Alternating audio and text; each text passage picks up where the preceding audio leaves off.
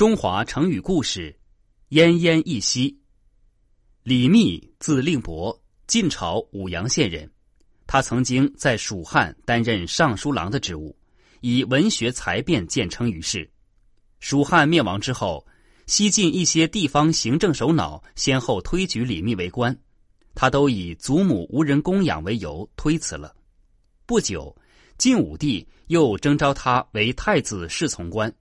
他不敢不从，更不愿意离开年迈的祖母，就向晋武帝上表陈情，叙述自己的不幸身世，说明不能应征出仕的原因。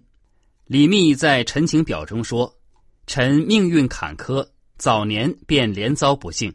出世刚六个月，父亲亡故；四岁那年，舅舅逼迫母亲再嫁他人，臣全靠祖母刘氏抚养长大。现在。”祖母年老，常年疾病缠身，久卧不起，犹如西山落日，气息奄奄，生命不长，朝夕难保。臣如无祖母抚育，难有今日。祖母如果失去臣的奉养，也无法度完余年。祖孙二人相依为命。臣今年四十四岁，祖母今年九十六岁，因此臣为陛下效力的日子长。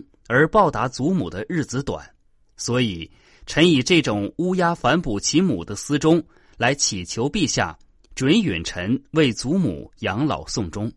臣之心酸困苦，相邻官府共睹，天地神明可察。文章写得委婉恳切，真挚动人。直到祖母死后，李密才出仕晋朝，官至汉中太守。奄奄一息。是说只剩下微弱的一口气，形容垂暮临终之状。奄奄一息，出自《陈情表》。